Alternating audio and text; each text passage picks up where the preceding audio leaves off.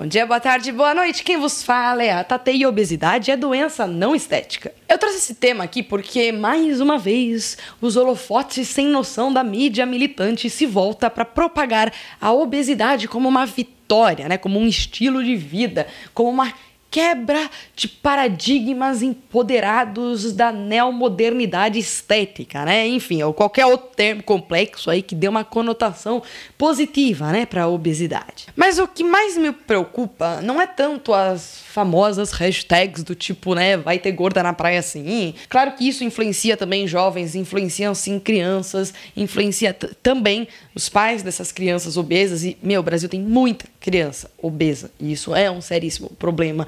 Mas assim, o que me faz arrepiar os pelos aqui, na verdade, é a burguetização, né, da obesidade ou a gourmetização da obesidade. Saca só isso. A revista Marie Claire, né? Tinha que ser uma revista da editora Globo, né? Mas vamos ler só a manchete por enquanto. Postagem de jovem sobre aceitação viraliza nas redes. Não estava feliz sendo magra.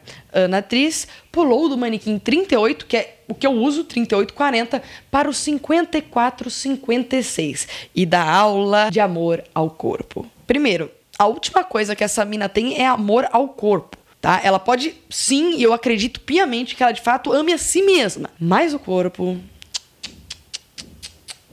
ela não ama. Sabe por que ela não ama? Porque a doença da obesidade abre um leque imenso de doenças, como, por exemplo, infarto, AVC, uma série de cânceres, diabetes, hipertensão, uma série de problemas nas articulações, principalmente da parte inferior do corpo, apneia do sono, asma, trombose, colesterol alto, esteatose hepática, infertilidade, gravidez de risco. Segue a lista. Mas e aí? Achou pouco? Achou legal? É, pelo que parece, o pessoal tá achando não só pouco, como muito legal, né? Porque a promoção para que as pessoas se descuidem pelo simples prazer em supostamente ser fora do padrão estético tá ultrapassando os limites. Mas estaria mesmo essas pessoas tão fora dos padrõezinhos? Eu acho que não. Saca só, de 18 a 24 anos houve um aumento de mais de 40% de meninas que estão se encaminhando ou já são obesas. Em contrapartida, os homens são mais conscientes, um aumento é de 21%. Agora, deixa eu só te perguntar uma coisa: onde estão as mulheres de 18 a 24 anos? Na faculdade, né? E elas são maioria, tá? As mulheres fazendo faculdade são maioria do que homens tá? Agora outra perguntinha. Onde é que essa militância mais acirrada de quebra de padrões estéticos está? Eu nem vou responder porque eu acho que vocês já entenderam o meu ponto. Se a gente for parar para ler a matéria, é, é, é, tipo extremamente chocante. A gente vai ver que a Ana Atriz sofria de transtorno de compulsão alimentar na infância. Depois, ela passou para bulimia na adolescência. E é claro que ela culpa a sociedade por isso, obviamente, né? Aí a mocinha, cansada de tomar os medicamentos e da força de vontade que ela tinha que exercer para vencer a bulimia e se tornar uma pessoa saudável por si, optou não por ser gorda em si, mas ela optou por uma doença, que é a compulsão alimentar. Aí o resultado eu já mostrei para vocês. Mas isso não é o que a manchete diz, né? Porque a manchete dá a entender que era uma mina que já era obesa, que ela era de fato aquilo lá durante a vida inteira. Mas não é. A mina, vocês estão entendendo isso? A mina literalmente optou por ter uma doença. Uma doença que leva a outra doença mais grave, que propicia um leque de doenças, do que simplesmente se tratar, lidar com isso e superar as suas dificuldades. E qual que é a mensagem dessa notícia aí para qualquer mente fraca que tem acesso a ela? E hoje a gente sabe, né, que a maioria das pessoas são mente fracas, então imagine só, né?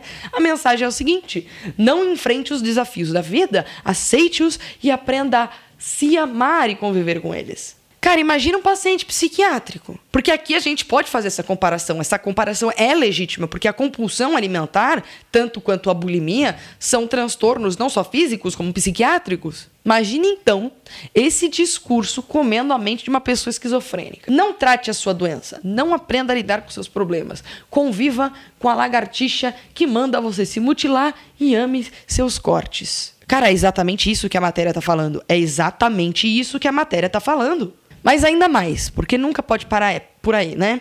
Ainda mais ela quer que você tenha orgulho, cara. Uma pessoa tem orgulho de ser esquizofrênica? As pessoas têm orgulho de, sei lá, ter câncer? As pessoas têm orgulho de vencer o câncer, de aprender a lidar com a esquizofrenia sem surtar, sem praticar, entre aspas, a esquizofrenia. Não dá para falar dessa forma, mas assim, né? Pra você entender.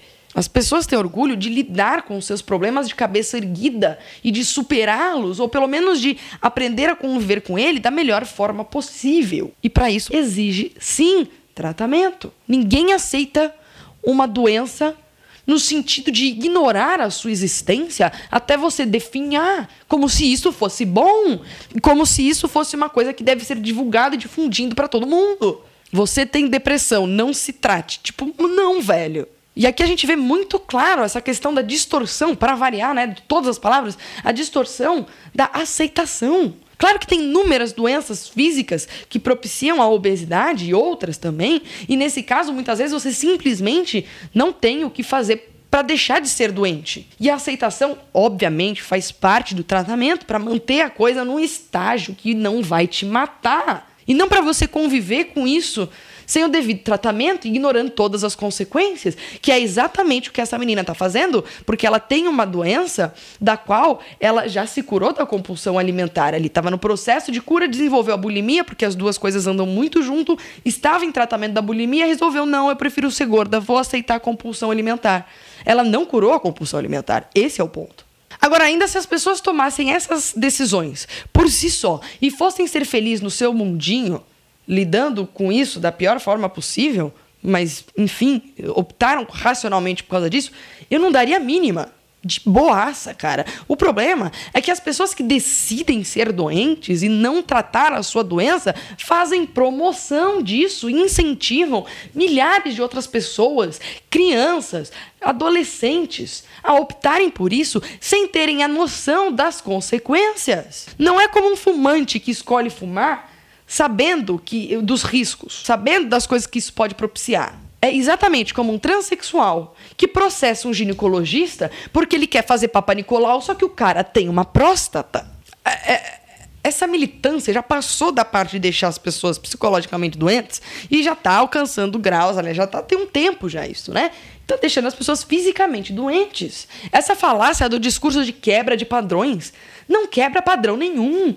Vocês apenas criam novos padrões. E não é como se você estivesse quebrando um, um, padrão ruim, um padrão negativo, um padrão não saudável e criando padrões melhores. É o extremo oposto disso. Vocês estão literalmente piorando a sociedade. Aí vai chegar a mina aqui, do sovacão peludo e vai falar: ai, mas esse, esse padrão de beleza, manequim 32, 34 é um absurdo. Sim, eu concordo com você que é um absurdo. Mas ninguém obriga ninguém ou, ou faz campanha na internet para as pessoas serem magérrimas desse jeito. Ninguém faz isso. Até porque para manter um padrão 34, cara, exige, antes de tudo, genética. Eu, por exemplo, nunca na minha vida eu vou chegar num, num 34 nem tirando a costela e vomitando minha salada eu chego. Mas as meninas do sovacão peludo querem o quê? Querem combater a extrema magreza com a obesidade. Cara, parem de confundir.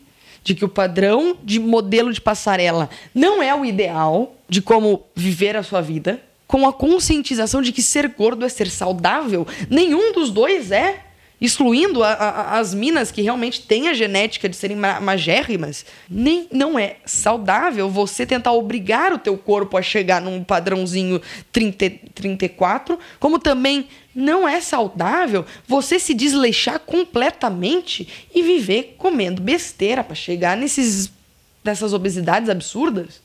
Entenda que a conscientização do aceite o seu corpo como ele é, é você aceitar o seu manequim de 38, 40, 42, 44.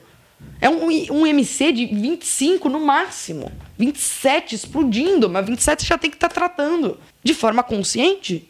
Não você simplesmente abrir mão de tudo e ficar doente. Tipo, cara, isso não é saudável.